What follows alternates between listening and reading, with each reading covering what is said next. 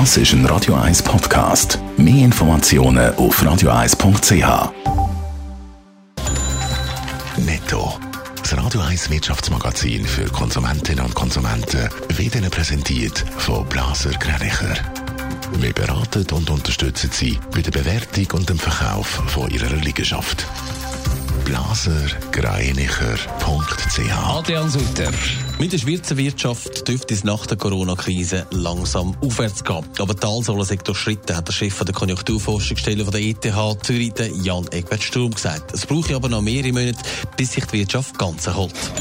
Der Onlinehandel in der Schweiz, der boomt wie noch nie. Während dem Lockdown ist eine Zunahme von bis zu 70 Prozent registriert worden, hat das Marktforschungsinstitut GfK errechnet. Und es nimmt auch jetzt nicht ab, wo die Läden wieder offen sind. Im Non-Food-Bereich wird also eine Zunahme von 25 bis 50 Prozent erwartet. Der Ex-CS-Chef Dijam Tiam ist neu im Verwaltungsrat vom Gucci-Eigentümer Kering. Neben dem Dijam Tiam haben sich auch die Schauspielerin Emma Watson in den Vorstand wählen lassen. Zum Modekonzern gehört nebst Gucci ein Haufen andere Luxusmarken.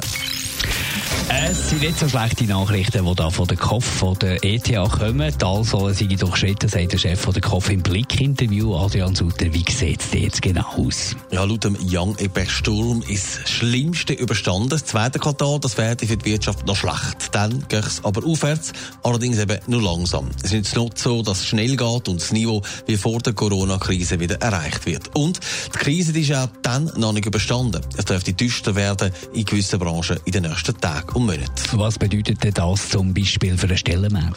Es ist nicht so wirklich rosig. KOF geht davon aus, dass viele Firmen noch länger in Existenzgefahr sind und dass es auch mit Verzögerungen noch wird zu Konkurs kommen.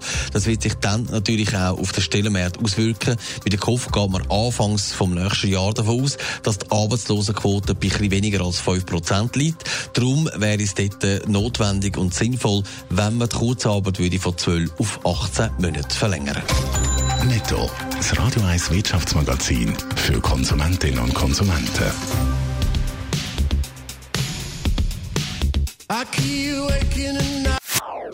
Das ist ein Radio 1 Podcast. Mehr Informationen auf radio1.ch.